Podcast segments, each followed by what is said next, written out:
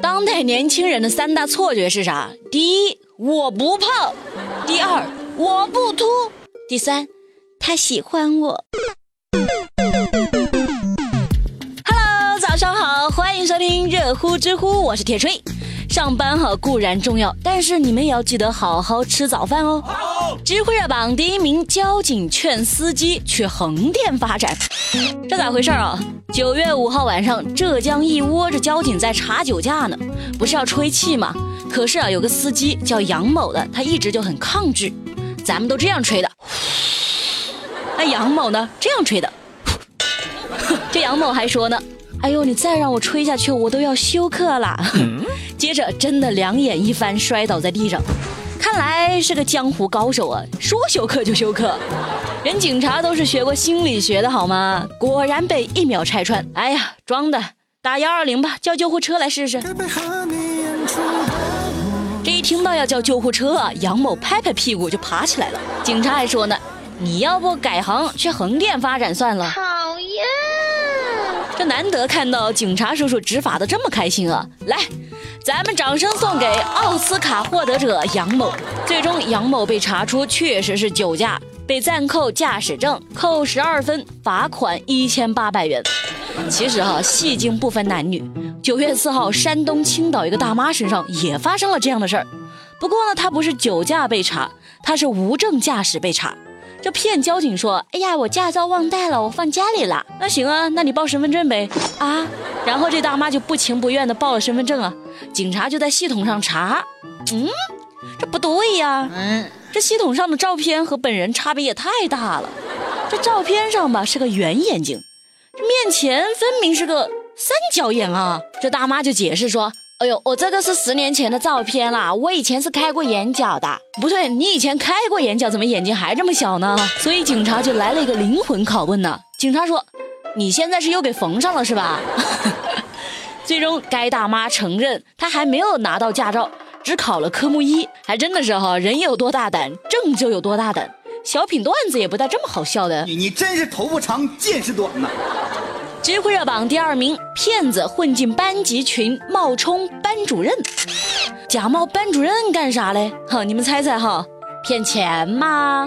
南京有个骗子，他混进了某个高中班级群，把什么群昵称啦、头像啦都改成了班主任庞老师的。有一天，这个骗子就发了一个群通知：家长们，家长们，收钱了，收钱了，每个人交五百八的学杂费啊！家长都没怀疑，直接就把钱给转了过去。这等到第六位家长交钱的时候。群里又出现了一名庞老师，嗯，这位庞老师呢，就赶紧阻止啊，说你是哪儿的妖精？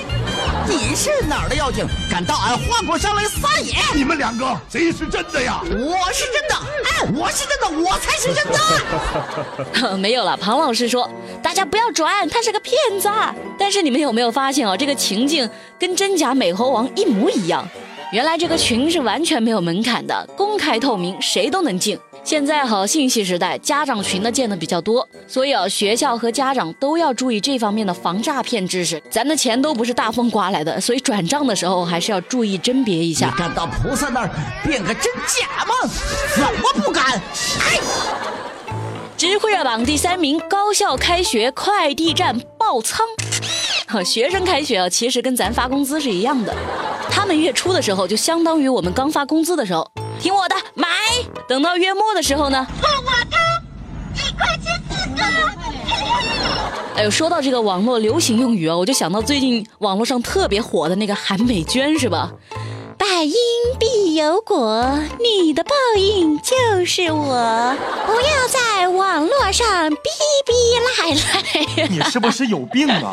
还有啥？还有啥？姐很高贵，记得双击，么么哒。听到没有？记得双击好不好？订阅走起哈！好了好了，不玩了，再玩我估计你们要骂我了。九月七号，福建漳州闽南师范大学的快递是堆积如山呐，毕竟快开学了嘛，不得多添点东西啊。这快递小哥说：“哦，我真的是受不了了，新生除了买东西，还会寄来一些大件的被子、棉衣什么的，我一天要处理四五千个快递啊！大哥，这就是你不懂了，这叫啥？兵马未动，粮草先行呢。”你看现在啊，寄快递多方便呢！到时候开学就不用扛着大包小包的，一身轻松的来学校报道。不过这段时间呢，确实是辛苦。没事儿，等忙过了这一段时间，咱就可以数钱了，不是？咱有钱了。知乎热榜第四名，女儿拷问爸爸藏私房钱。前两天，宁夏石嘴山民警给一个男的找回了他丢失的钱包。这民警问呢：“你包里有多少钱？”男的说：“我包里只有一百多。”咦，不对呀！民警说：“这包里有四百一十七块钱呐。”嗯，男人啊，男人！哼，这身边四岁的小女儿一听，马上对她爸爸灵魂发问呐：“爸爸，你为什么骗我们？你藏私房钱，回去我就告诉我妈。”都说女儿是爸爸的贴心小棉袄，我咋看着那么像爸爸的黑心小棉袄呢？而且吧，这棉衣有点扎身子。其实呢，我爸也这样过，不过我每次都会说。爸，给我一百封口费，哼哼，不然我就告诉妈妈。妈妈，爸爸他真的百发百中，可以学学。你这个逆子，你还敢来？知乎热榜第五名，印度女生上海打车三十公里被收了七百五十块钱。我第一眼看到标题，我还以为是从印度打车到上海，七百五十块钱。嗯。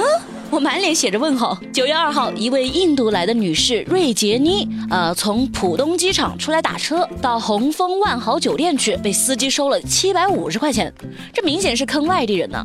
不过这一家车辆公司的接线员他回应说，啊，说他们提供的是高档服务，所以才收那么贵。我倒是很好奇啊，什么高档服务收费那么高？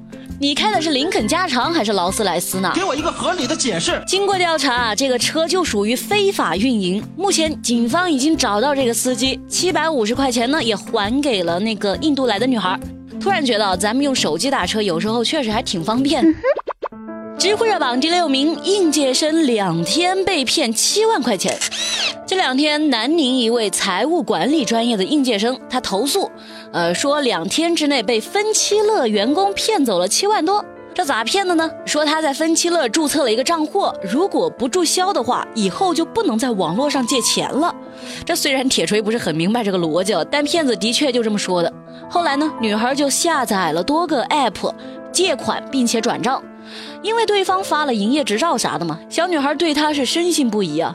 第二天才发现被骗了，两天被骗七万，对于应届生来说确实是跟被雷劈了似的，这打击太大了。然后现在这个小女孩吧，已经濒临自闭了，既不敢告诉家人，又怕自己扛不下去。